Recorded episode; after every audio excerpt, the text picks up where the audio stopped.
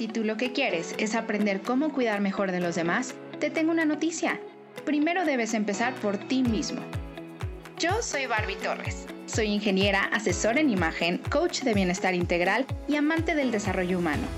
Mi vida cambió a partir de la enfermedad y fallecimiento de mi papá, y me di cuenta que los cuidadores somos como héroes sin capa, que ayudamos a los demás, pero también nos frustramos, nos enojamos, lloramos y muchas veces no sabemos qué más hacer. Por eso he creado este espacio en donde invitamos a expertos y a maestros de vida que junto conmigo te enseñaremos las mejores maneras para cuidar de ellos y de ti y te daremos herramientas de manejo de emociones, enfoque positivo y mucho, mucho más. Bienvenido, bienvenida al podcast Cuidando desde el Corazón. Hola, hola, mi comunidad de Bella y Positiva. Buenas noches. Qué gusto, qué gusto compartir con ustedes una vez más en estos episodios de Bella y Positiva, donde platicamos sobre temas súper importantes e interesantes para toda nuestra comunidad. Y bueno, el día de hoy no es excepción. De hecho, tenemos una súper, súper invitada y un excelente tema que sobre todo para, para la comunidad de Bella y Positiva, que son pacientes, que son familiares, que están cuidando a, a los pacientes, pues es un tema que se trata muchísimo, que es el manejo de las emociones. Y para mis alumnas del curso de Kit de Supervivencia para el Cuidador Primario, ustedes ya conocen un poquito de nuestra invitada, porque uno de los bonos precisamente es escrito por ella, la guía de manejo del estrés. Así que yo estoy súper, súper contenta de recibirla el día de hoy. Su nombre es Silvia García Martínez y ella es psicoterapeuta especialista en meditación, y además tiene una certificación en mindfulness, tiene más de 25 años de experiencia, así que con muchísimo gusto recibamos aquí a Silvia. Hola Silvia, ¿cómo estás? ¿Qué tal? Hola, muy contenta de estar aquí con tu comunidad. Ay, qué bueno, Sil, mil gracias por aceptar la invitación. Me da muchísimo gusto de que estés por acá. Es tu casa cuando tú gustes. Gracias. Y, y, pues gracias por venir a platicarnos de este tema que es súper importante para mi comunidad. Y bueno, antes de comenzar, por favor, los que nos estén viendo en vivo, siéntanse con la confianza de escribirnos en los comentarios. Si tienen alguna pregunta, váyanla haciendo. Si son preguntas un poquito más elaboradas, las dejamos al final, a, la sesión de preguntas y respuestas, que vamos a dar unos minutos al final. Pero si va siendo como algo sencillo, pues vayan haciendo sus preguntas, sus comentarios también, por favor. Y pues váyanos poniendo en los comentarios de dónde nos están viendo. Y, listo. Y pues bueno, vamos ahora sí a empezar el tema, Sil. Como te contaba, como te he contado, bueno, mi comunidad ya la conoces bastante, creo, pero sí, justo el tema de, pacientes. Primero comenzamos a ayudar a mujeres que están pasando por tratamientos oncológicos y eh, ahorita estamos justo con, con este tema con los cuidadores, ¿no? Cuidadores de pacientes con cualquier tipo de enfermedad grave, o sea, que requieran de tratamientos y de cuidados, y más ahorita que la mayoría de los pacientes están en casa por todo este tema de la pandemia, que todos los hospitales les dijeron, ¿saben qué? Váyanse del hospital porque aquí no es seguro para ustedes.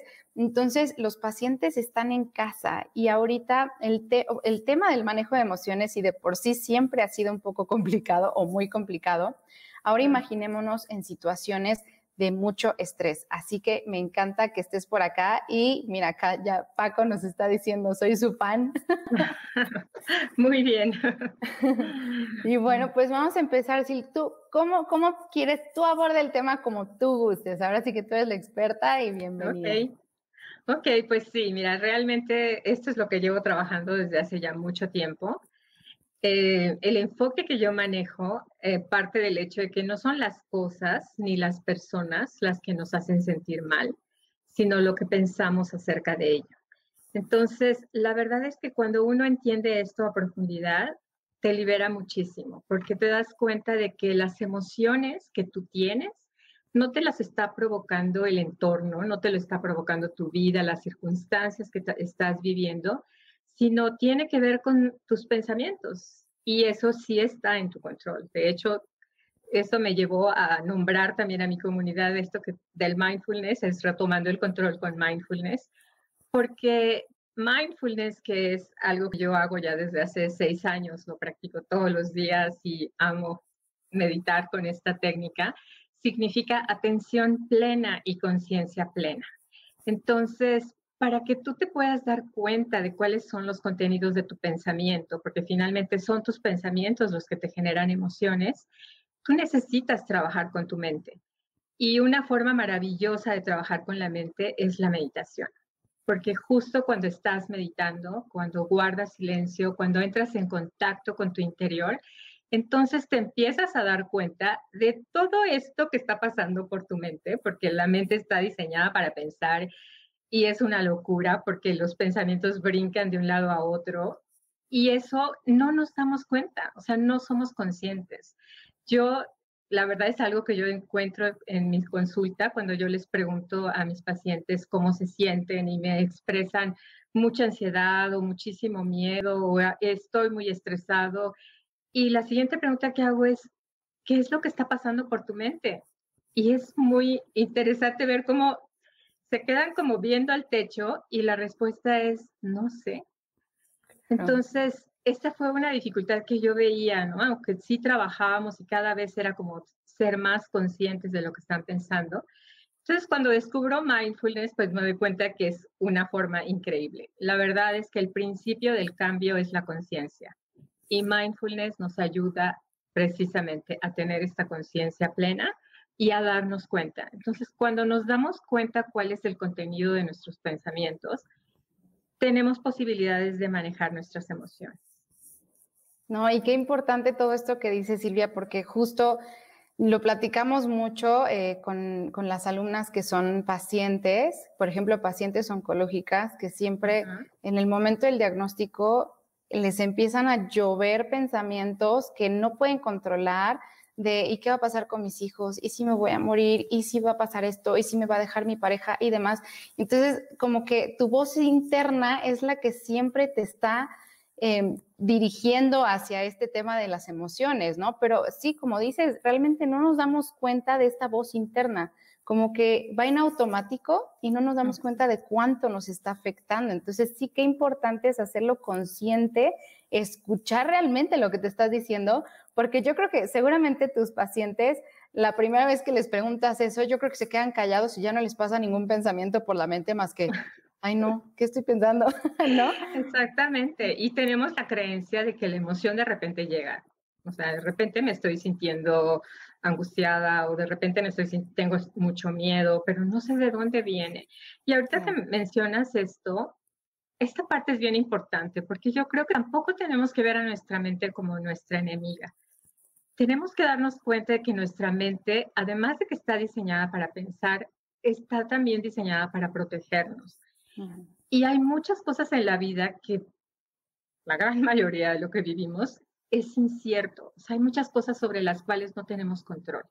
Entonces, cuando hay un diagnóstico de una enfermedad, la tendencia de la mente es a generar todos estos pensamientos que de alguna manera quiere protegernos, ¿no? Entonces empezamos a generar todos estos escenarios. Por supuesto que no nos ayuda porque eso nos empieza a generar mucho estrés, pero hay que entender qué es la reacción inmediata que va a tener la mente, ¿no? O sea, empezar a generar todos estos escenarios porque cuando no sabemos lo que va a pasar, la mente siempre va a tratar de buscar como certezas, ¿no? O sea, o aunque sean escenarios imaginarios, pero lo está imaginando, pero es eso lo que va, lo que va buscando, ¿no?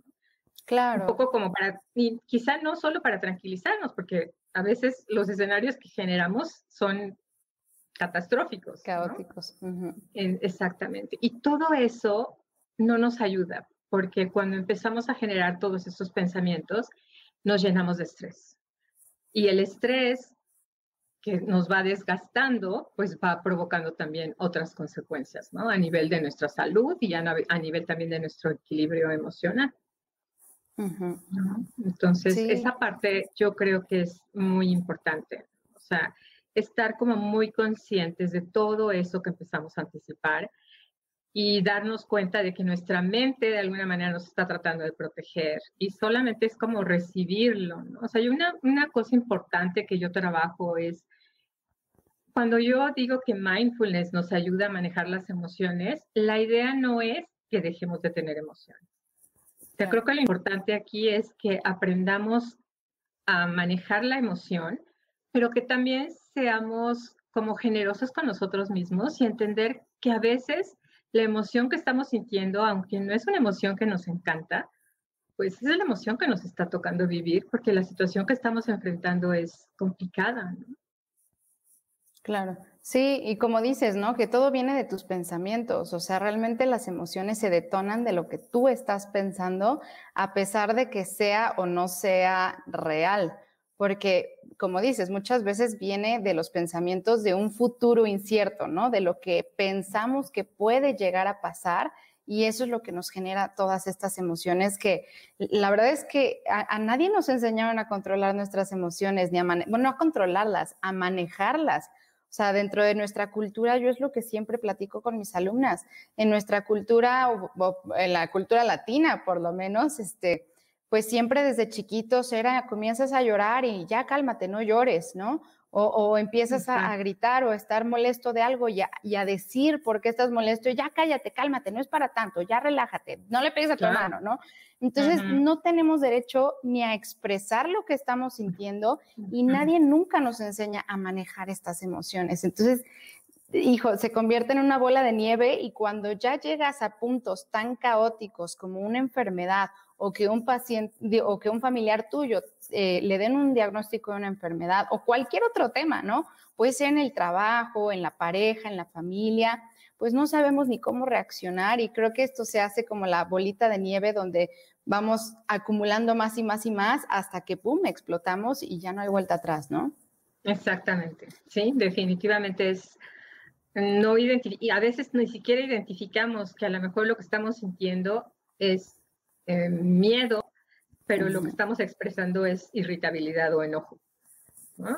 O sea, no, no podemos a veces como identificar exactamente cuál es la emoción. Y es muy aprendido, o sea, la forma en que manifestamos las emociones es muy aprendida.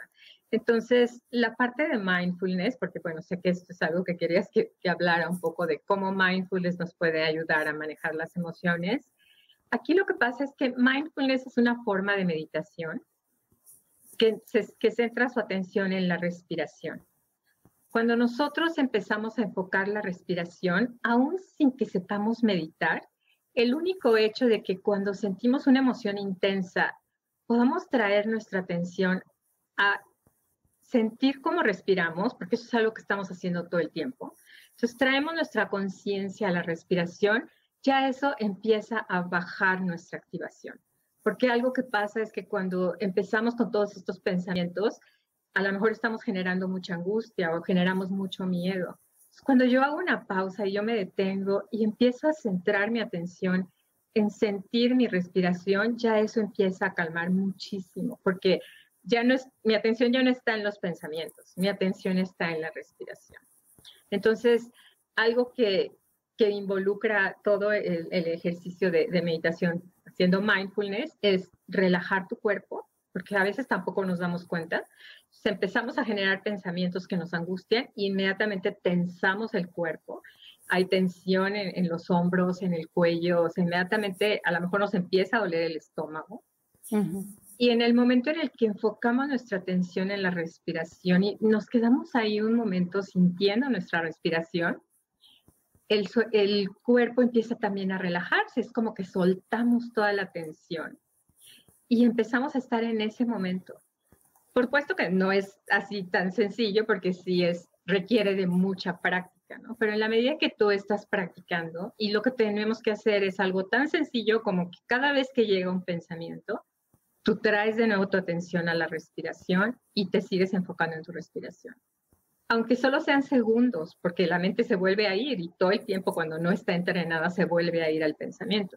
Pero cuando tú haces de esto una práctica, te empiezas a dar cuenta, porque nosotros empezamos a observar los pensamientos ahí y te empiezas a dar cuenta del contenido de tus pensamientos. Y entonces empiezas a asociar, claro, si yo estoy pensando esto, eso es lo que me está provocando la ansiedad o es lo que me está provocando el miedo o es lo que me está provocando el enojo.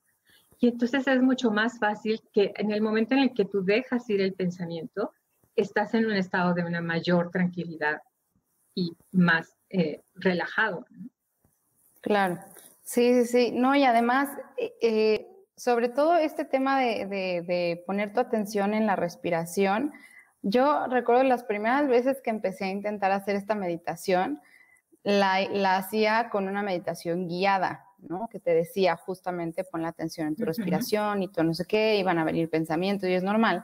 Y yo recuerdo que mi primera reacción cuando vino un pensamiento fue como de, no, no puedes pensar en este momento, cálmate ya, ¿no? Y, enseguida el, el guía eh, menciona, si vienen pensamientos, no se estresen, déjenlos pasar, ¿no? Entonces, de, ah, entonces no me tengo que enojar, ¿no? Claro. Y yo creo que esta es una pregunta que te hacen súper seguido, así de que si es que no puedo meditar, es que es muy difícil, ¿no? Es que cómo le hago, no puedo callar mi mente, no puedo poner la mente en blanco. Y realmente creo que de eso no se trata, ¿no? Exactamente. Tenemos esta, pues esto que nos caracteriza como seres humanos, que somos críticos, todo el tiempo nos estamos evaluando y queremos hacer las cosas bien. Y entonces inmediatamente pensamos, no, si, si me estoy yendo tanto tiempo con el pensamiento es que no estoy haciendo bien la meditación, ¿no? O hacer esto que, que te pasaba a ti, ¿no? Decir, oh, ya otra vez con el pensamiento. Y no, una instrucción que yo les doy siempre es, está bien, incluso es increíble, es cuando tú te das cuenta que tu mente se distrajo con el pensamiento, ya estás meditando porque en ese momento quiere decir que estás con toda tu conciencia plena, dándote cuenta de lo que está pasando. Y lo único que tienes que hacer es dejar ir y de una manera muy gentil, muy generosa, muy amorosa, traer tu mente como si estuvieras entrenando un cachorrito que se va y quieres traerlo de nuevo donde quieres que esté. Y lo haces con amor, ¿no? Entonces, con ese amor, traer de nuevo tu atención a la respiración y esto lo que te va permitiendo es que empieces a desarrollar sentimientos de amor y de compasión hacia ti misma. Y eso te va a permitir estar bien con los demás, ¿no? Entonces, algo que se me hace también maravilloso es que cuando practicas mindfulness, cuando practicas meditación, empiezas a estimular zonas del cerebro que tienen que ver con procesos de atención, de concentración, pero que también tienen que ver con eh, sentimientos de amor y de compasión. Entonces, por eso es que cuando observamos a la gente que medita, ¿no? O sea, gente que ha meditado por años, el Dalai Lama, eso, siempre lo vas a ver con una sonrisa.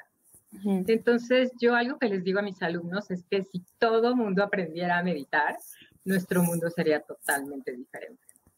Sí, creo yo, creo yo lo mismo. Ay, sí, pues mira, voy a leer algunos comentarios por acá claro. que nos ponen a Verónica. Saludos desde Guatemala. Saludos, Ana. Igual aquí Tere Baez, Tere siempre, siempre está en los lives, me encanta Tere, dice, buenas noches, amadas princesas. Qué linda, Qué gracias. linda, gracias. Y aquí Nash dice, orgullosa de mi colibrí. Ay, gracias. Ay, pues sí, no, y justamente sí, ahorita me vino a la mente, eh, yo cuando platico con mis alumnas, sobre todo las que son cuidadoras, bueno, el cuidado de un paciente nunca es fácil, ¿no? O sea, obviamente ser paciente y estar en esto, pues menos, ¿no? Pero en el estar al cuidado de un paciente no es fácil y, muchas veces platicamos de estos temas cuando el paciente se te rompe, como se rompe en llanto o rompe en ira, ¿no? Le da un ataque de ira o cosas así y dicen, es que, ¿qué hago? Le digo algo, le respondo y pues yo platico mucho con ellas del tema de la contención pero contención de, de ellas hacia el paciente. Pero creo que este, esta práctica de, del mindfulness puede ayudarles mucho a ellas para darse contención a sí mismas o a ellas o a ellos, los cuidadores, y ya después poder eh, dar esta contención a los pacientes, ¿no? Exacto, sí, porque cuando practicas eh, meditación, estás también practicando toda la parte de lo que es soltar, eso que no puedes controlar, aceptar, porque es real, o sea, lo que ellos están viviendo son procesos difíciles y que resistirse a ellos genera mucha más tensión, tanto de parte del paciente como de parte del cuidador. Entonces, eso involucra muchísimas emociones. La verdad es que hay enojo o hay como esta resistencia, ¿no? O, o, hay mucha frustración. Entonces, es como poder abrazar todas estas emociones y entender que el proceso así es pero lo que ayuda mucho a la persona que está cuidando es esta parte de, aceptar, aceptar incluso que a veces puedan sentir desesperación o cansancio, o decir, ya no puedo más, ¿no?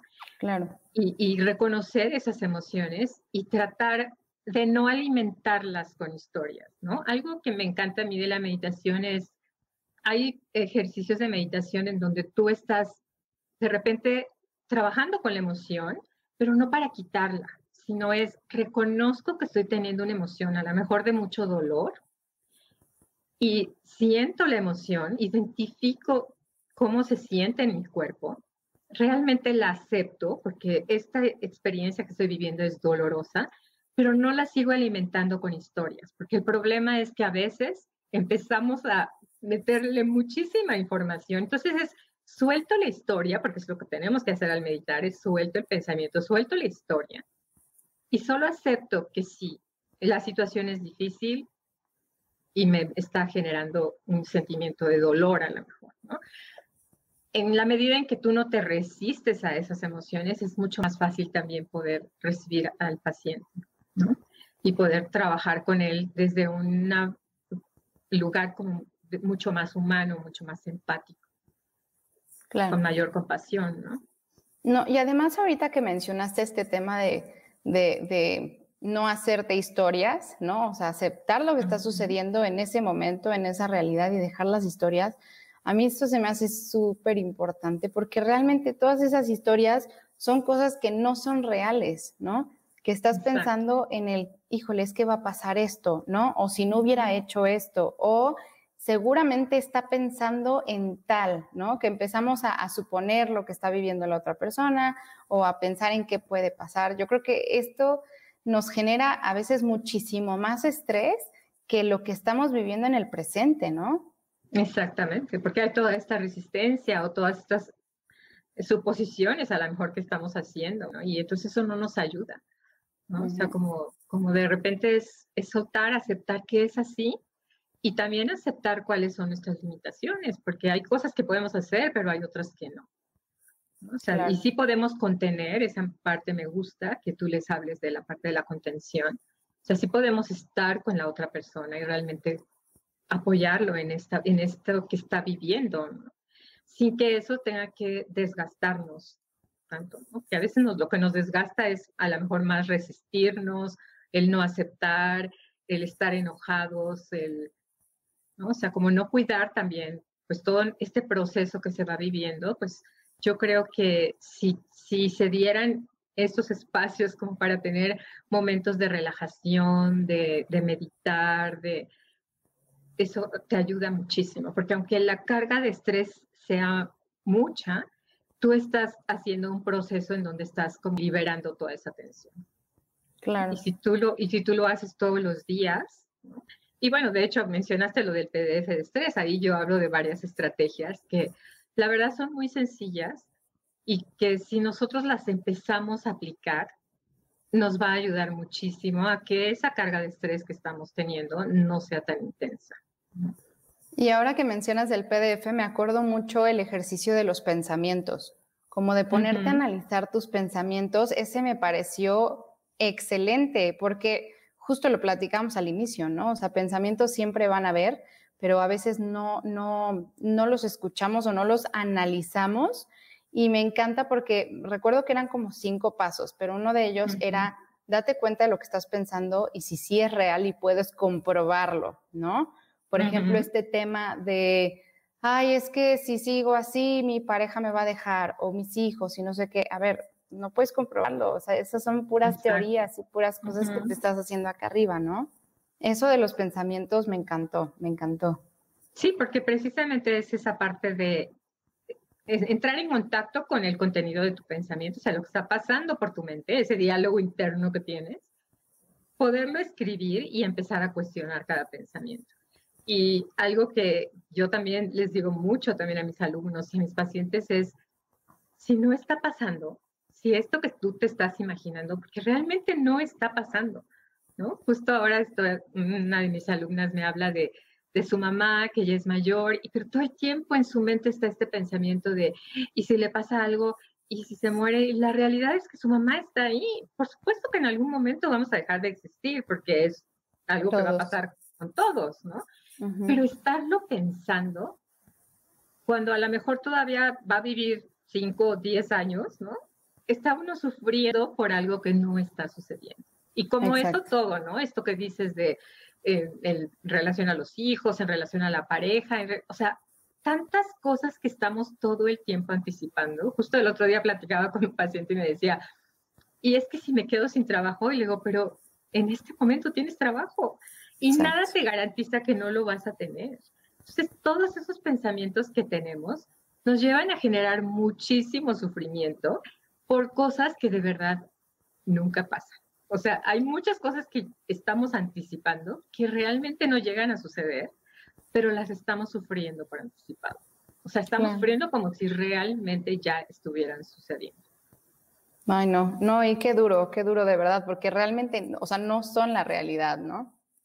Exactamente. Entonces, cuando haces el ejercicio que yo les pongo ahí, es precisamente cuestionarlo. ¿no? O sea, esto que estoy pensando es real, realmente está pasando. ¿no? Y, y cuando me doy cuenta de que no, o sea, es objetivo, es lógico, o sea, está cuidando mi salud, mi bienestar, y si nada de esas cosas están pasando, entonces tengo que empezar a, a elaborar otro tipo de pensamientos que sean mucho más funcionales. Claro. Una cosa muy importante aquí es que el pensamiento nos va a generar emociones y dependiendo de la emoción que nosotros tenemos, vamos a actuar o a dejar de actuar. Entonces, los resultados que nosotros tenemos en nuestra vida tienen que ver no con lo que está pasando, ni con nuestra historia de vida, ni lo que nos pasó cuando éramos chicos, ¿no? sino con ese pensamiento que estamos teniendo, porque ese es el que nos está generando una emoción. Y la emoción nos lleva a actuar o a no tener un comportamiento, y eso nos va a dar los resultados que estamos teniendo en nuestra vida. Entonces, yo creo que cuando empezamos a preguntarnos, ¿cómo me siento con lo que estoy obteniendo en mi vida? ¿Cuáles son los resultados que estoy teniendo en mi vida? Es un ejercicio muy interesante como para empezar a decir cuáles quiero que sean mis resultados y en función de eso, cómo puedo trabajar con mi comportamiento, con mis emociones y la parte más importante es con mis pensamientos. Claro. No, me encanta, me encanta. Y por acá en los comentarios nos están poniendo, por ejemplo, Carla dice, hola desde Mexicali, cuidadora por 12 años. Wow. Pónganos, por favor, pónganos en los comentarios, ya veo algunos de cuidadores y todo. Pónganos, me encantaría leerlos. ¿Qué situaciones viven ustedes que les generan estrés o que les generan emociones eh, que los llevan a la ansiedad o la depresión? Estaría increíble que nos compartieran un poquito. Por acá, Elizabeth nos pone, hola, buenas tardes, buenas tardes, Elizabeth. Claudia nos dice, hola, primer live tuyo que veo, Bárbara. Bienvenida, hermosa, espero que estés en muchos, muchos más. Dice, soy cuidadora y creo que esos momentos de meditación, aunque sean pequeñitos, nos ayudan mucho a nosotros para estar mejor y a pasar mejor vibra a nuestro familiar que cuidamos. Gracias a ti y a Silvia, la invitada. Ay, gracias, qué linda. Sí, exactamente.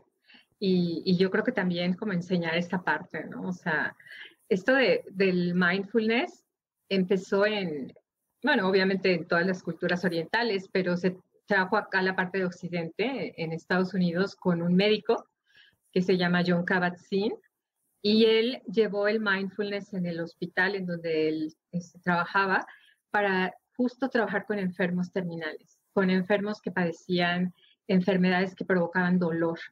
Y entonces hacían este eh, programa y de hecho se hizo muy famoso porque hasta incluso lo llamaron ya como es el mindfulness para bajar el estrés.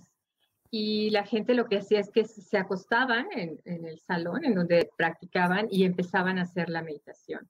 Y la verdad es que era increíble. Yo he estado también pues en contacto con información, investigaciones que se han hecho de cómo la meditación te ayuda incluso a que los síntomas físicos que van teniendo sean menos eh, como intensos, ¿no? O sea, incluso a veces ya no, que a veces el problema que tenemos es que estamos tan enfocados en el, en el dolor, por ejemplo, o en los síntomas, que lo que hacemos es que lo incrementamos es muy chistoso cómo funciona la atención. Cuando yo llevo mi atención a una parte de mi cuerpo que me duele, empiezo a intensificar el dolor, porque además mi pensamiento empieza a generar de por qué me está doliendo, qué tengo, y empezamos a generar otro tipo de emociones.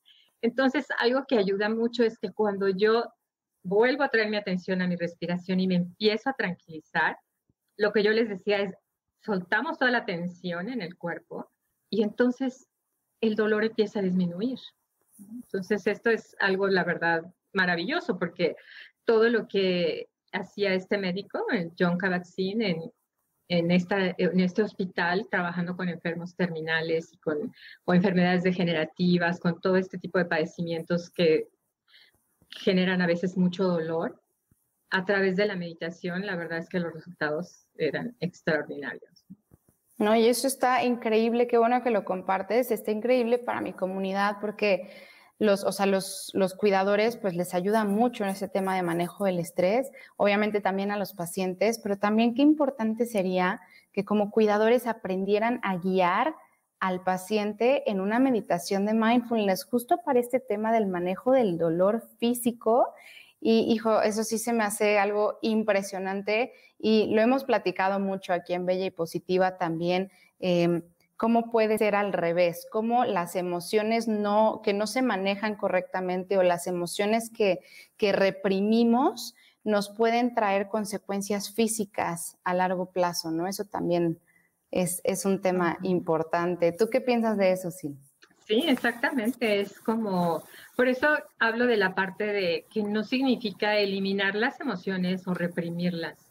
A veces lo que tenemos que hacer es reconocer que existe la emoción y aceptarla, abrazarla, ¿no? O sea, como una de las cosas que yo veo que sucede es que tenemos muchísimas uh, situaciones a las que recurrimos para no sentir.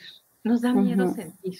¿no? Uh -huh. Entonces, hay, cuando sentimos ansiedad, a lo mejor hay personas que les da por comer, a lo mejor hay otras que les da por tomar, hay otras por fumar, eh, meterse en los videojuegos o estar horas en las redes sociales. Es como para no estar sintiendo la emoción, ¿no? O sea, efectivamente llevo mi mente hacia otro lugar, pero empiezo a generarme otro problema, ¿no? Porque entonces estoy haciendo, teniendo un comportamiento que en vez de ayudarme me está perjudicando. Entonces, yo creo que aquí lo importante es no tenerle miedo a la emoción, o sea, sí poder aceptar por qué le estoy sintiendo y, por supuesto, no seguirla alimentando con nuestro pensamiento. ¿no? Claro. O sea, creo que esa parte es muy, muy importante. Claro, no, y, y, justo lo que comentabas hace rato, ¿no? O sea, siento yo que si te estás desbordando en una emoción y sientes que no puedes ni siquiera como tranquilizarte, pues recurrir a, este, a, esta técnica del mindfulness para relajarte, poner tu atención ahora en tu respiración y quitarle la atención a todos estos sentimientos y emociones, pensamientos y demás, para que no se generen estas acciones de las cuales nos podemos arrepentir, ¿no? Porque muchas veces, como lo, como lo comentas, o sea, están los pensamientos, te generan emociones y eso te hace actuar y vienen resultados o consecuencias, ¿no? Y a veces uh -huh. las consecuencias, pues, pueden ser irreversibles. Entonces, sí que importante es este tema de, del mindfulness. Y acá nos dicen también, Elvia dice, hola, los saludos de Mexicali, soy cuidadora de adulto mayor. Elvia, querida, bienvenida, hermosa. Te recuerdo de una de mis clases de, de cómo convertirte en superhéroe. Qué gusto verte por acá. Y Rebeca nos pregunta, ¿dónde puedo conseguir esas meditaciones? Hagamos un, hagamos un pequeño anuncio y qué te parece Silvia si nos compartes de una vez en dónde pueden encontrar tus clases, tus talleres y demás. Sí, mira, estoy dando un, este, un webinar gratis que es, dura aproximadamente como hora y media y eh, es sobre Descubre cómo mindfulness puede calmar tu ansiedad, miedo y estrés. Y ahí les explico todo lo que es mindfulness. De hecho, hacemos un ejercicio de meditación y la verdad es que les encanta porque es increíble, aunque las personas nunca hayan meditado, el hacer el ejercicio es soltar todo esto, ¿no? O sea, toda esta tensión que venimos acumulando. Entonces, este, pues sí, es en retomandoelcontrol.com ahí es en donde pueden este, registrarse y pues es un, una clase que estoy dando muy seguido porque la verdad es que me interesa que haya muchísima gente que aprenda a meditar. Entonces ahí es en donde les explico lo que es mindfulness y, y todos los beneficios que puede tener en nuestra vida. Sí, no, y la verdad es que a mí me encanta. Yo, yo sí tomé tu clase, una clase gratuita que diste hace pues ya como unos cuatro meses Yo y creo, me ¿sí? encantó, me fascinó de verdad. Ya lo qué puse bueno, ahí, Barbie. chicos. Ahí lo puse en los comentarios. www.retomandoelcontrol.com y ahí se pueden registrar a la clase gratuita de Silvia. De verdad, tómenla porque vale muchísimo la pena y este y ahí ya les platicas, ¿no? Un poquito más de todo, claro, claro. todos los talleres que tienes y demás que pueden ayudar muchísimo. De hecho, una alumna mía, Silvia, no sé si, ah, sí, creo que ya te había platicado, les comparto aquí en Bella y Positiva, que una ah, alumna mía del taller de, de kit de cuidador primario, ella resulta que también está tomando uno de tus talleres y está fascinada y me dice, Barbie, no sabes cómo complementa muchísimo lo que he aprendido con Silvia y lo que estoy aprendiendo contigo y lo está viendo ella reflejado en sus papás. Ella cuida a, a sus dos papás, a su mamá y a su papá y este, y sí, o sea, ella, me acuerdo que cuando empezó en el taller, ella era así como un mar de emociones, así a punto de explotar. Y ahorita ha pasado mm, ya dos meses y hay un cambio enorme. Y me dices que de verdad que se complementan muchísimo. Así que lo súper recomendamos, chicas. Mi, mi, alumno también lo recomienda, así que vayan a registrarse. Sí, qué bien. Sí, en esta clase, este, al final les hablo del programa que estoy impartiendo y sí, la verdad es que los comentarios que he recibido es que ayuda mucho. Y te digo, es, no es la idea de eliminar las emociones. Ahorita me quedé pensando en lo que me preguntaste si cuando uno reprime la emoción empieza a generar síntomas. Eso creo que se habla mucho de eso. Yo creo que aquí lo importante es lo que sucede cuando estamos reprimiendo la emoción.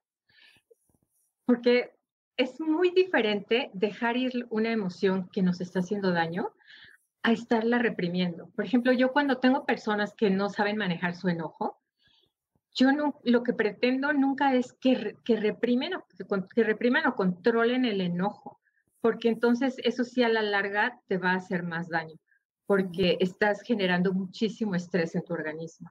Y además es como una olla express. Llega un momento en donde lo controlas y lo controlas y lo controlas y después ya no puedes más y entonces explotas y tienen o sea, tienes una reacción totalmente impulsiva, ¿no?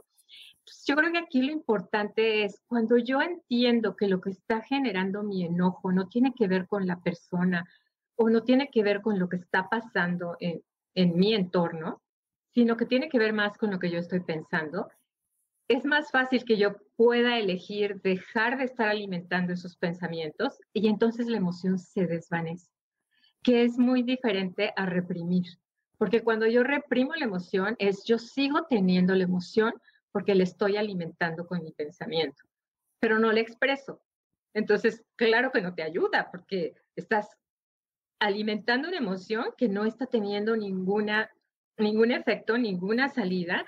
Todas nuestras emociones tienen una función cuando están utilizadas adecuadamente. Cuando realmente si yo siento miedo es porque estoy teniendo, estoy viviendo una situación de peligro, o sea, mi vida está en peligro.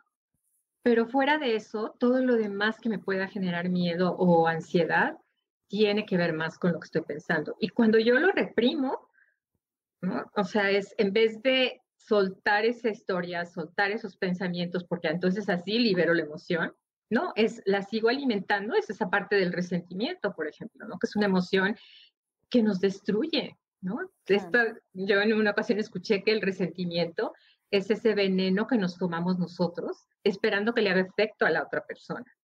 Entonces, cuando uno va teniendo todas estas emociones que vas guardando, eso es enojo, este resentimiento, culpas, por ejemplo, ¿no? O el miedo, y ahí los vas, los vas acumulando, eso no es sano. Claro. Sí, no, no, no. No, es, es, muy, es muy grave eso. Y mira, por acá nos pone Janet. Buenas noches, saludos desde Nicaragua. Bienvenida, Janet. Eh, gracias por compartir este tipo de temas que son una realidad del día a día de muchísimas personas. Y sí, definitivamente. Elvia me dice, gracias, es increíble tu memoria. sí. este, Rebeca dice, ahí estaré buscando, buenísimo. Regístrense a la clase de Silvia. Eh, gracias, Barbie. Dice Katy, Katy es una alumna mía de cuidador primario también, bienvenida hermosa. Y aquí nos comparte Clau. Ay, hasta nos tapó. Dice, a mí me deprimió bastante verme como cuidadora de mi mamá, que ella es adulta mayor, las 24 horas, 7 días de la semana, teniendo que casi abandonar mis proyectos como emprendedora. El ver que no puedo salir tranquilamente como antes, este año menos con la pandemia, y no tener casi nada de tiempo para mí Me traté con terapia alternativa, aún sigo en ello, y ahora veo que me sentía resignada a vivir así. Ahora, en cambio, he pasado de resignación a aceptación y me siento mucho mejor, aunque me falta mucho, supongo que decía por ahí. Sí, es la fuente del sufrimiento no es tanto lo que está pasando. O sea, en la vida siempre nos van a suceder cosas negativas, no lo podemos evitar. Vamos a vivir situaciones que no queremos vivir o lo que queremos vivir no va a suceder. Pero lo que nos genera el sufrimiento es resistirnos a esa realidad. O sea, cuando nosotros nos peleamos con lo que la vida nos está dando, eso es lo que nos hace sufrir. Yo esto es algo que escucho mucho ahora que empezó todo esto de la pandemia, ¿no? El, qué horror, es que tengo que estar en la casa y entonces los niños y el trabajo y no puedo. Y, y yo digo, sí, pero lo estamos haciendo más difícil. O sea, si nosotros nos resistimos a eso, porque finalmente, ¿qué alternativas tenemos? No podemos cambiar esa realidad, ¿no? Entonces, cuando la realidad que estamos viviendo no la podemos modificar, sí podemos elegir cuál es el significado que le vamos a dar. Y eso tiene que ver otra vez con nuestra mente. Es nuestro pensamiento y es la actitud que estamos tomando ante la vida. Entonces, ante las peores circunstancias, yo siempre tengo la opción de elegir cómo lo voy a vivir. Entonces, me encanta el testimonio que dice, en el momento en el que acepté que esa, eso es lo que toca vivir en ese momento. Y no nos podemos pelear con esa realidad. Sí, exactamente.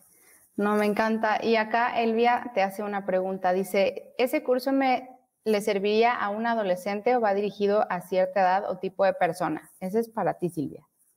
Bueno, básicamente lo estoy trabajando y la mayoría de mis alumnos son este, adultos, pero definitivamente yo algo que puedo decirles es que cuando un adulto aprende a meditar, por supuesto, es más, yo creo que hasta lo pueden hacer también con sus hijos, ¿no? O sea, a lo mejor el contenido del curso, porque el curso que yo doy fuera de lo que es esta clase gratuita, o sea, ya el curso en sí que es mindfulness, retomando el control de tus emociones, yo ahí lo que hago es englobar las dos partes. Les, les enseño a meditar, pero también les enseño a trabajar con sus emociones. Entonces hablo mucho de todo lo que es esta em, filosofía y todo esto que les digo de que es, es, nuestra mente la que nos está generando nuestras emociones y entonces que tenemos que cambiar nuestra actitud ante la vida.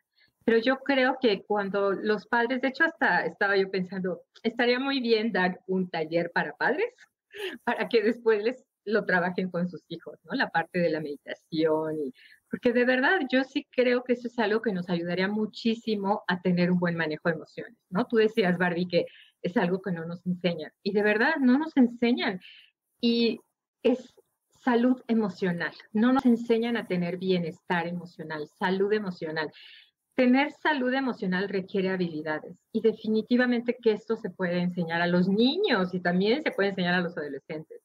Las habilidades que tendríamos que desarrollar para tener una salud emocional es primero darnos cuenta, es tener conciencia de qué es lo que nos está generando la emoción. Después es como aceptar cuando a veces tenemos emociones negativas.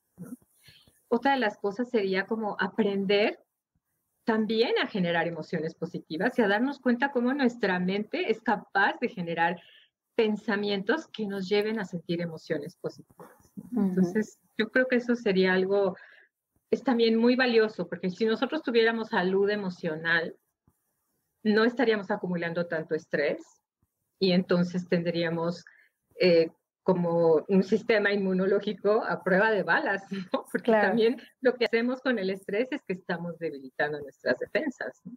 Claro, ¿no? Y qué importante sobre todo, bueno, ahorita, ¿no? En tiempos de, de, pandemia y COVID y todas estas cosas, pero realmente las enfermedades siempre, siempre han existido, ¿no? Ahorita está sonadísimo el tema, obviamente es un tema muy grave, pero, eh, o sea, realmente es muy importante este tema de, tener bien tu sistema inmunológico para estar protegido, simplemente para prevenir enfermedades.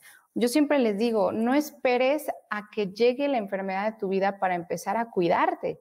Cuídate desde antes para que prevengas que llegue eso. Y uno de los pilares, justo como lo mencionas, es el bienestar emocional. Así que me encanta que estés platicando de este tema. Y por acá nos dice Janet, es una bomba de tiempo de sentimientos, de emociones. Sí, justo. Cuando las empiezas a acumular, no hay forma. Ay, mira, aquí está Lau. Justo estábamos hablando de Lau. Ella es mi alumna, la que te digo que también es tu alumna. Dice, hola. Excelente.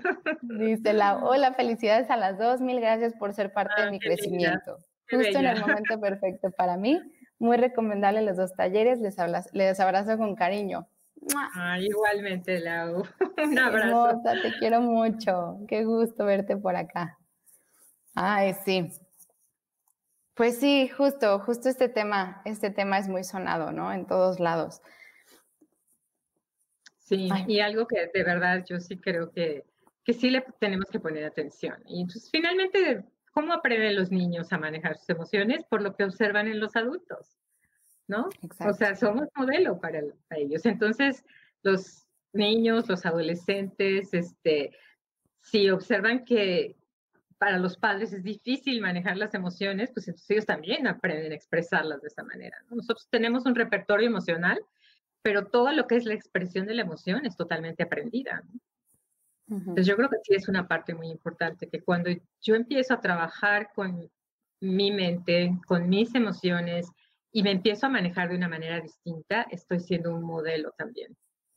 Claro, y estás como que rompiendo una brecha generacional, ¿no? Porque como bien lo dices, nosotros aprendemos de nuestros padres, pero nuestros padres aprendieron de los suyos. Entonces, toda esta cultura de manejo de emociones o de, cualquier tipo de comportamiento, ¿no? Ante las situaciones, pues es aprendido. Entonces, cuando llega una persona eh, como Claudia, como Lau, como Elvia, que tienen este interés en, cambiar, ¿no? En, decir, no puedo seguir así, necesito ayuda, van, piden ayuda, aprenden sobre estos temas y se comienza a esparcir en todo su entorno. Obviamente los, niños, los, los, que están más jóvenes, lo absorben como esponja, ¿no? Pero yo he visto también, y me acuerdo mucho con mi papá cuando estaba él en el hospital, cuando yo comenzaba a trabajar en mí y yo empezaba a relajarme, a tranquilizarme, yo veía que él también se relajaba bastante. Y eso me encantaba, o sea, de verdad que sí se contagia en tu entorno. Y además, cuando tú los apoyas con, con técnicas o guiándolos, ¿no? Eh, a, los pacientes, por ejemplo, bueno, pues es muchísimo mejor. O sea, todo, eh, por ejemplo, Lau, ¿no? Que está aprendiendo de mindfulness contigo bueno, Lau lo puede, lo puede utilizar también para guiar ella a su papá, ¿no? O a su mamá que están pasando tal vez por una crisis de ansiedad o de nervios o lo que sea. Entonces, qué importante es, no nada más para, un, para uno mismo, ¿no? Para uno mismo es buenísimo, pero también cómo puedes impactar positivamente a tu entorno, se me hace algo bellísimo.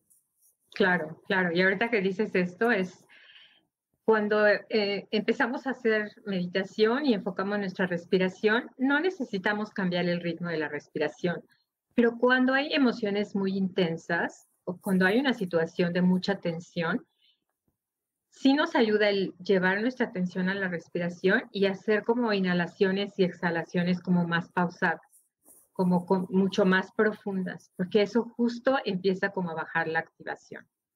Entonces, esta parte es importante, ¿no? O sea, yo también me tocó cuidar a mi papá, él le dio cáncer y me acuerdo que había momentos en, donde vivía mucha tensión. Yo en ese entonces todavía no meditaba, pero sí creo que eso hubiera sido un gran recurso, ¿no? O sea, como, como respirar profundo y exhalar y, y, tratar como de tranquilizar, porque estás tranquilizando tu mente y estás calmando tus emociones. Entonces, claro. eso te ayuda muchísimo. ¿no?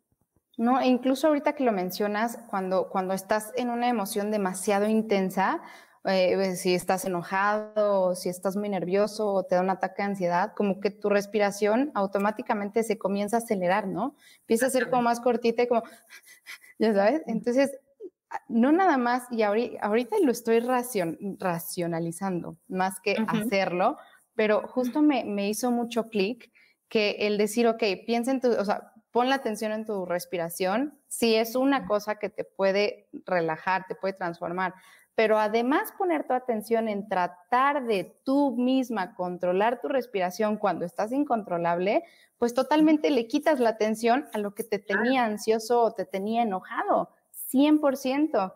Entonces, hijo, qué, qué, qué, buena, qué buena herramienta. Me encanta, la voy a poner a prueba siempre.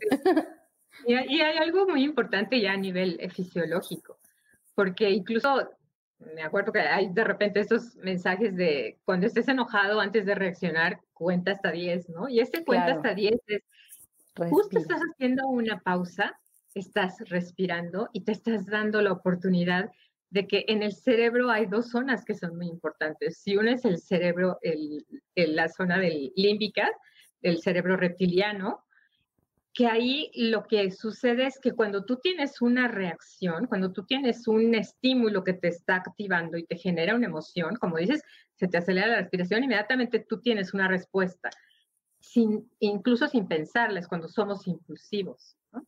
Pero tenemos otra parte de nuestro cerebro que nos ayuda a tener control y esa se desarrolla muchísimo con mindfulness, que es la corteza prefrontal.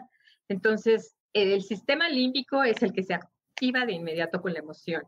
Pero cuando tú tienes una situación que te genera enojo, que ahí, bueno, no es la situación la que te genera enojo, pero finalmente estamos muy acostumbrados a que hay estímulos que a veces solo con la expresión o solo con el comentario inmediatamente sentimos la emoción. Si nosotros nos detenemos, le damos tiempo a que llega esa reacción al sistema límbico y en el momento en el que nos centramos en la respiración y empezamos a darnos un una pausa, le damos tiempo a, ese, a ese estímulo a que llegue a la corteza prefrontal. Y ahí sí podemos pensar cómo queremos responder. Y entonces ahí sí nos detenemos, porque de verdad no somos, eh, nosotros como seres humanos, no es que hay un estímulo y inmediatamente se da la respuesta, no, siempre hay un espacio. Y en este espacio nosotros podemos elegir cómo vamos a responder no reaccionando con el impulso, sino cómo vamos a responder. Hay muchísimas eh, relaciones que se dañan porque no nos damos este tiempo. Y entonces nos vamos con el impulso y lastimamos a, las demás personas. Y después se convierte en un problema mayor, ¿no? Porque incluso la gente lo dice, es que ni siquiera lo pensé. O sea, me fui con todo y le dije cualquier cantidad de cosas y y después nos arrepentimos, porque justo después es cuando entra esta parte de decir, ah, no estuvo bien. Claro, sí, no, pero aunque tú digas no estuvo bien y aunque pidas perdón y todo, de todas formas, pues ya quedó eh, en la otra persona esa, pues esa herida, ¿no? Esa marca. Y mira, acá nos dice también Elvia, dice, sí, como padres perdemos el control de nuestras emociones ante los hijos. Los hijos absorben como esponja todo el estrés o la ansiedad. Sí, justo. Sí, no, y, también a, ver formas, ¿no? Formas de reaccionar y entonces es lo, es lo que empiezan a incluir en su repertorio, ¿no? Sí, exactamente. Sí, y, al principio cuando, cuando uno es niño, como que no, como que no pones mucha atención en si está bien, está mal o si, como que no tienes ese, mm, no sé, como ese análisis, ¿no? como que simplemente lo copias de los papás y así es como vas eh, en tu vida. Entonces sí, digo, pero siempre se puede manejar, ¿no? Retomamos el control en algún punto de nuestra vida. Exactamente. Así es. Porque hay cosas de las cuales no tenemos control, pero sí podemos controlar nuestra mente y sí podemos controlar nuestra emoción y sí podemos controlar lo que hacemos. Eso sí. Exacto. Y ahorita justo como lo platicabas, hablando de este tema del control y que justo nosotros tenemos el poder, ¿no? Tenemos el control. También me, me, recuerda algo que mencionaste también, que no es lo que sucede afuera, sino es la actitud con la que tomas las situaciones que están afuera. Y yo, por ejemplo, trabajo mucho esto con mi, con mi terapeuta, eh, que es cómo lo percibes tú en tu escenario de conciencia, o sea, lo que significa para ti lo que está sucediendo en el exterior. Porque lo que está sucediendo en el exterior es muy diferente a cómo lo veo yo, cómo lo percibes tú, cómo lo percibe una persona al lado, a pesar de que a los mismos nos digan la misma grosería, ¿no? O nos den el mismo diagnóstico, o nos digan lo que sea. Para cada persona es diferente. Entonces, eh, también justo platicar de este tema de, de analizar lo que estás sintiendo y de dónde viene también esta reacción o este significado, ¿no? Porque no es lo que está sucediendo allá afuera, es lo que significa para ti y esto que significa para ti es lo que te genera esas emociones. Y por ejemplo, otra terapeuta, justo la terapeuta de, del taller de kit de supervivencia para el cuidador primario, Claudia, le encanta usar este ejemplo porque Claudia, aquí muchos de la comunidad ya la conocen y Claudia es bien auténtica y es bien groserota, ¿no? Entonces, si de plano te dice, pues si yo paso y te digo chinga tu madre, ¿te enojas? Y, pues, muchas personas dirían, pues sí, ¿no? ¿Y por qué te enojas si es una palabra? Es lo mismo si te digo verde, amarillo y rojo. Y tú, ya sabes, entonces es como, ya traes algo de tiempo atrás, algo que precede al momento presente, que es lo que está generando este significado dentro de ti, ¿no? Y eso es lo de ahí de donde viene la emoción y luego la reacción o el hacer una pausa, relajarte, comprender lo que está sucediendo y después decidir tú cómo vas a actuar, ¿no? Exacto, sí. Cualquier hecho de realidad, cualquier situación que vivimos es neutra. Y depende del significado que le pone cada quien, la emoción que va a generar. Y yo a veces uso el ejemplo tan sencillo del tráfico.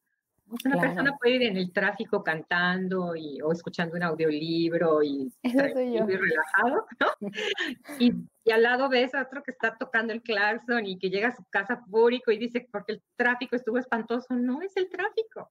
Finalmente fue el significado que le dio a ese tráfico. ¿no? Desde ahí empezamos a... Pero estamos muy acostumbrados, y ahí yo sí diría, ojo con los papás, de evitar este tipo de comentarios de, ya hiciste enojar a tu mamá, ¿no? Le dicen al niño, ¿no? Mira, date cuenta cómo ya hiciste enojar a tu mamá. Y mm. entonces ya desde ahí estamos diciendo, claro, entonces yo soy capaz de generarle emociones a los demás y por consiguiente también los demás me van a generar emociones a mí. Claro. No es Y esa programación también, ¿no? Del ya hiciste enojar a tu mamá. O sea, además de lo que te hace sentir en el momento presente, es algo que ya se quedó aquí adentro y que te va a seguir persiguiendo toda tu vida, ¿no? ¿Cómo te puede llegar a afectar una frase? Digo, no por esto estoy diciéndole a los papás, aguas con lo que digan y si lo dicen, tache, ¿no? Porque creo que todos hacemos lo ideal dentro de lo posible siempre, ¿no? O sea, como nosotros pensamos cada quien que estamos haciendo correcto las cosas, pero sí justo esto que comentas, creo que si hay papás conectados o viéndonos en repetición, ¿no? Ya que sea la repetición, pues tomarlo en cuenta, ¿no? Sí, por eso yo cuando hablo de salud emocional digo que el primer, la primera habilidad que hay que desarrollar es la conciencia, es darme cuenta, darme cuenta del poder que tiene mi comportamiento, ¿no? Y del poder que tiene también mi, lo que yo expreso, ¿no? y finalmente, pues con lo que hay que trabajar a veces es pues, todas estas creencias, porque hay muchas creencias arraigadas y que se han, aprendido de generaciones y se siguen repitiendo y eso nos va provocando también que así es como interpretamos la realidad. O sea, finalmente nuestra percepción está matizada por todas estas creencias que tenemos. exacto. Y luego ponte a romper esas creencias. Híjole, es un trabajo, yo creo que de toda la vida, es literal, el trabajo del crecimiento personal, creo que nunca termina, ¿no? No, o sea, pues sí, y, pero creo que es estar dispuesta a eso, estar dispuesta a cuestionar y a resignificar muchas cosas, ¿no? Eso es lo que te da la posibilidad de sentirte cada vez mejor. Sí, yo lo creo también así. Ay, súper, sí. Y por acá Elvia nos hace una pregunta. Dice, ¿con ese curso se podría tratar el trastorno de bipolaridad de un adolescente que tiene ansiedad y depresión? ¿Sería recomendable? Con, o sea, usando mindfulness, la verdad es que yo una vez encontré un libro de una psiquiatra y que además la, la, historia de ella, lo que ella platica es increíble, porque ella dice, yo estudié medicina y estudié la carrera de psiquiatría, o sea, estudié la especialidad de psiquiatría y me di cuenta de que, pues sí, el medicamento es una parte, pero no es toda. Y algo que ella hace es un tratamiento mucho más completo, mucho más holístico. Y ella lo que trabaja es la parte de la relajación, la meditación, lo que comemos, porque también la forma en que nos nutrimos tiene mucho que ver también con nuestra salud emocional, ¿no? Con nuestros niveles de estrés. Y, y entonces ella dice que cuando hace este trabajo se da cuenta de que muchos de los problemas psiquiátricos, como podría ser la depresión, la ansiedad, la bipolaridad y todo eso, empiezan a, a mejorarse porque lo que yo les decía del cerebro es real. O sea, hay, hay zonas de nuestro, de nuestro cerebro que no estamos estimulando. Y cuando hacemos meditación y empezamos a estimular esas zonas, entonces empezamos a tener una mayor estabilidad, un mayor equilibrio. Entonces yo creo que es un complemento que puede ayudar muchísimo, definitivamente. Yo soy una persona que padecí, bueno, yo tengo una depresión ansiosa que es endógena, o sea, yo nací con eso, y durante muchos años de mi vida padecí periodos de ansiedad y depresión. La depresión era algo que me acompañaba, la ansiedad todo el tiempo, y hace pues un buen tiempo que ya no siento nada de eso, ¿no? Y tengo mucho mayor manejo de mis emociones. En alguna época tomé medicamentos psiquiátricos, ya no, no consumo nada de eso, no tomo medicamento, y no porque tenga nada en contra del medicamento, pero, pero sí no lo necesitas. hay muchas otras cosas que puedo hacer y que me ayudan. Claro. Entonces, no, y me encanta. Eso ayuda mucho. Wow, sí, ¿no? Y sí, como dices, ¿no? Como este tratamiento integral, este tratamiento holístico. o sea, llevar de la mano, si tienes un tratamiento médico, no dejarlo si no es tu deseo, obviamente. pero, pero hay muchas otras técnicas o, prácticas como, como el mindfulness que te puede ayudar a complementarlo. Me encanta. y, y Rebeca nos dice, me ha sido de mucha ayuda esta plática. Qué bueno, hermosa. Hace un año que mi esposo dejó el trabajo y me ha sido muy difícil el sobrellevar la situación y ha sido un cambio total en mi vida. Me ha estado costando trabajo aceptar la situación. Exploto muy fácil y quiero cambiar esta situación. Claro. Justo lo que decía, ¿no? O sea, cuando nos resistimos a la realidad, nos generamos sufrimiento y a veces ese sufrimiento se expresa con frustración, irritabilidad. Claro. Sí, no, y además, o sea, por ejemplo, estas, estas técnicas que, comentas, ¿no? Si llegan estos momentos de estrés o de, de, que ya no puedes con tus emociones y que estás a punto de explotar, bueno, practicar un poco la meditación eh, eh, mindfulness, a través del mindfulness, y, y poner tu atención en otras cosas, ¿no? Hace ratito comentaste de cómo nosotros podemos poner nuestra atención intencionalmente también en pensamientos positivos y cómo eso nos ayuda muchísimo. O sea, creo, creo, bueno, yo personalmente creo que si estás en medio de la, de la discusión con el esposo o algo así, pues no te vas a poner a pensar en algo bonito, ¿no? Va a ser un poquito difícil, raro y además vas a dejar de escuchar a la otra persona. Entonces, bueno, no sé, esa es mi, mi, mi, opinión, ¿no? Que cuando estás en medio de, de, de, todo este enfrentamiento, pues creo que el tema de la comunicación y la escucha activa es de lo más importante. Pero una vez que te vayas a, no sé, al baño, al cuarto o estar tú sola, puedes practicar este, esta práctica de mindfulness, incluso llevar tu mente a un, a un momento lindo, ¿no? Un momento que te cause felicidad, gozo, alegría. Claro, claro, nuestra imaginación es maravillosa, ¿no? Y en vez de imaginar a lo mejor escenarios negativos, podemos imaginar otras cosas que nos tranquilicen, como estar en la playa o estar en un bosque o ¿no? El solo hecho de guardar silencio y empezar a ser consciente de los sonidos que hay en tu entorno, ¿no? estamos todo el tiempo en el acelere y ni siquiera nos detenemos a lo mejor a observar incluso lo que hay a nuestro alrededor y agradecer, porque la verdad es que yo creo que tenemos una vida muy abundante, pero no nos damos cuenta porque siempre estamos pensando en lo que nos falta o en lo que no queremos tener y nos peleamos con eso. Entonces, cuando te conectas con esta parte del mindfulness y empiezas a trabajar, eso te da un... Algo que yo les podría compartir es, no es solamente meditar. Cuando uno aprende a hacer mindfulness, eso lo llevas a tu vida. Cuando no estás haciendo la meditación formal, de todos modos tú ya empiezas a vivir de una manera distinta. Estás mucho más presente con los demás y estás mucho más presente en tu vida, en cada instante, disfrutando todo lo que te rodea. Entonces, claro. eso me hace a mí increíble. Sí, y justo lo platicaba ayer con mi familia, fue cumpleaños de mi suegra y les platiqué que íbamos a hablar de este tema de mindfulness, de atención plena, ¿no? Y justo pusimos el ejemplo de cómo tienes una cena deliciosa enfrente y ni siquiera estás poniendo atención a, así sabe rico la textura, los olores y demás. Y realmente, por ejemplo, por decir el ejemplo, ¿no? De la comida, comer es un placer por todos los sentidos, o sea, todos los sentidos. O sea, si estás agarrando algo con las manos, no sé, una, una, una, torta, un taco, no sé, algo me viene a la mente. Y luego, este, pues es el tacto, luego los olores, luego cómo se ve, luego vas a restaurantes y te presentan los platos súper bonitos. Y yo es algo que les digo mucho a mis alumnos que son cuidadores, preséntenles la comida a sus familiares pacientes bonita, ¿no? Como para que de la vista se te antoje, del olor se te antoje. Y luego cuando la pruebas, percibas tanto en el tacto de, de cómo se siente la textura de la comida, como el sabor de la comida.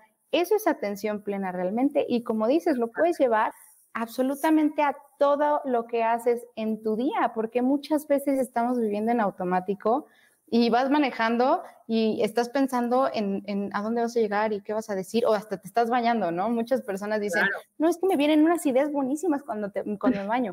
Sí, y justamente en lo único que no estás poniendo atención es en bañarte, y es bien rico darse un baño como en, conciencia plena, ¿no?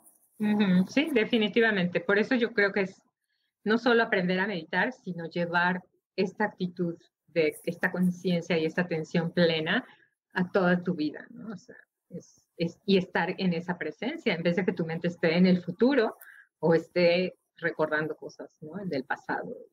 Y dejar de, estar aquí, porque lo que vamos viviendo a cada momento ya no se repite. O sea, si no lo vivimos en toda su intensidad, ya no lo volvemos a repetir, ya no hay manera. O sea, entonces yo creo que sí tenemos que, vivir con esa conciencia, de disfrutar cada momento. Sí. Sí, y yo me he dado cuenta también respecto a lo que dijiste ahorita de no vivir en el presente, es que a veces ya ni siquiera te acuerdas bien de las cosas. O sea, vas a una fiesta y no te acuerdas como de gran cosa y no es porque se te hayan pasado las copas, es porque realmente no estabas poniendo atención en lo que estabas viviendo y estabas pensando en otra cosa. Entonces, ¿qué es lo que vas a recordar de la fiesta si no estás poniendo atención en la fiesta, ¿no? O con tus hijos, cuando estás jugando con los hijos y estás por el otro lado con el celular, o, estás justo en una comida con una amiga y se la pasan en el celular. O sea, dices, bueno, pues es que así ya no se disfruta nada, ¿no? Claro, claro. Entonces sí, nos perdemos de muchos momentos por eso. Porque además tenemos demasiados estímulos, hay muchísimos distractores, pero yo creo que sí deberíamos de tener como esta, ejercitar esta parte, ¿no? Decir, si nos vamos a sentar a comer, vamos a hacer de eso como si fuera un ritual, ¿no? Y realmente disfrutar que lo estamos haciendo y no con la televisión o cada quien con el celular o, o a lo mejor nuestra mente pensando cualquier cantidad de cosas que nos está poniendo ansioso y entonces ni siquiera estamos saboreando la comida y la estamos comiendo y, y ni siquiera nos dimos cuenta que sabía, ¿no? Porque es como, estamos totalmente desconectados de nuestra experiencia. Exacto. Sí, sí, definitivamente. Y mira, aquí Janet nos pone, el poder de la palabra puede ser la palabra más sencilla, pero está en el tono que la dices, exacto como la expresas, hasta los gestos son importantes, sí. Y si no hay equilibrio emocional, salud emocional, las vas a expresar de la peor manera. Entonces no solo te causas daño a ti mismo guardando tanta emoción, sino también a los demás. Que los demás puede ser cualquiera, porque como decía anteriormente, es una bomba de tiempo de emociones y puede explotar en cualquier sitio con cualquier persona. Sí, definitivamente. Y bueno, pónganos en, los comentarios, por favor, si tienen alguna pregunta para Silvia, es momento de hacerlas ya para pasar a la, parte de preguntas y respuestas. Y, y, sus comentarios finales, chicos, también. De una vez voy a, voy a poner de nuevo en pantalla el link en el que se pueden registrar a la clase gratuita de Silvia, que de verdad les recomiendo muchísimo. Es muy, muy buena esa clase. Y este, y pues listo, sí, mil gracias, mil gracias, Sil. No sé si tengas algún comentario final o qué más quieras compartir con nosotros. No, nada más te felicito, la verdad, porque lo que haces me encanta y sé que estás ayudando a mucha gente y creo que el estar también, pues, dando estos este, lives en donde les das información tan valiosa, pues es estar enriqueciendo muchísimo, ¿no? Entonces, pues te felicito a ti y a tu comunidad también por estar aquí y por darse el tiempo y tener este interés en trabajar en ellos. Ay, sí, muchas, muchas gracias, Sil. La verdad es que sí, estoy, estoy muy contenta, estamos creciendo poquito a poco, me gusta muchísimo y me gusta que cada vez la comunidad se está acercando más, me encanta, porque justo lo que yo les digo es, bueno, de aquí para allá voy a tratar de darles todo el valor posible, les voy a tratar de traer a los expertos más expertos en cada tema, ¿no? Pero también entre ellos se pueden ayudar muchísimo. Yo ahorita lo veo con mis alumnas del taller y seguro a ti te pasa lo mismo, que entre ellas ya se hizo una comunidad de grupo de apoyo bien, bien bonito de personas justamente que están viviendo eh, situaciones muy, muy similares y creo que eso también puede ayudar muchísimo al tema de manejo de emociones, ¿no? Claro, claro.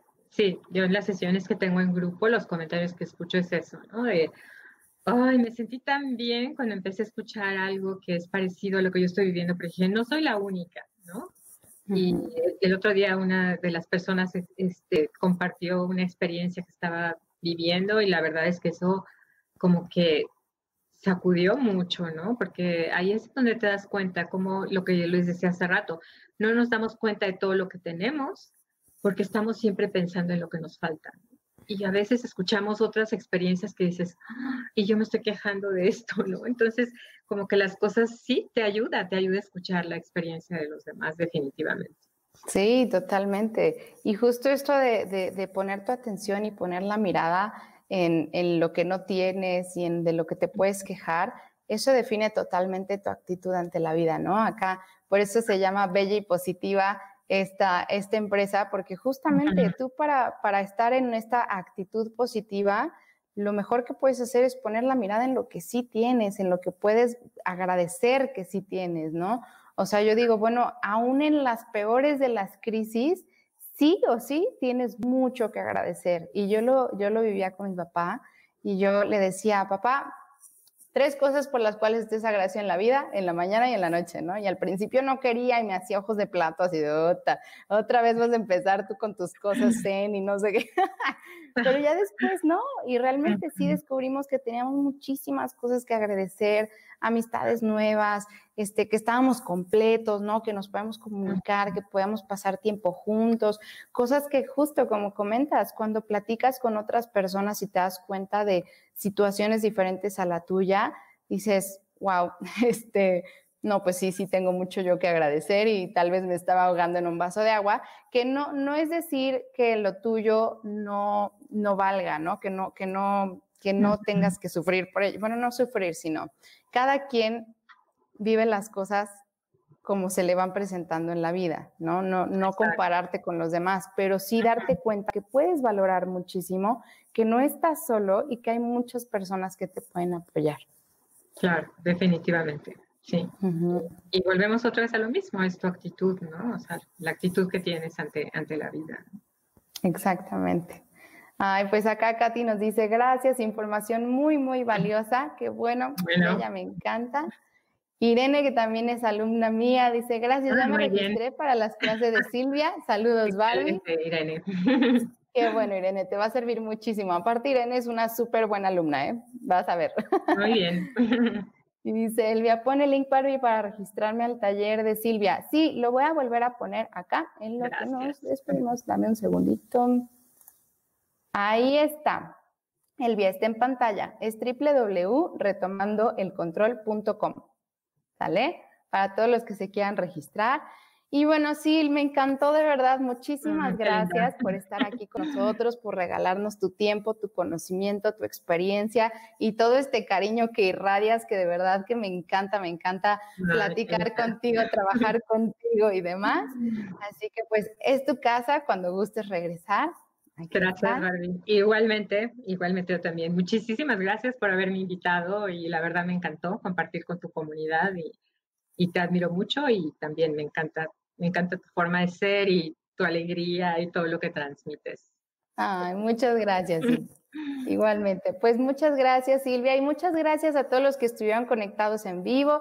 Me encanta que siempre estén súper participativos con sus comentarios, sus preguntas y también a los que nos estén viendo en repetición o por medio de, podcast. Recuerden que si tienen alguna duda nos pueden mandar un mensaje, lo pueden poner en los comentarios de live.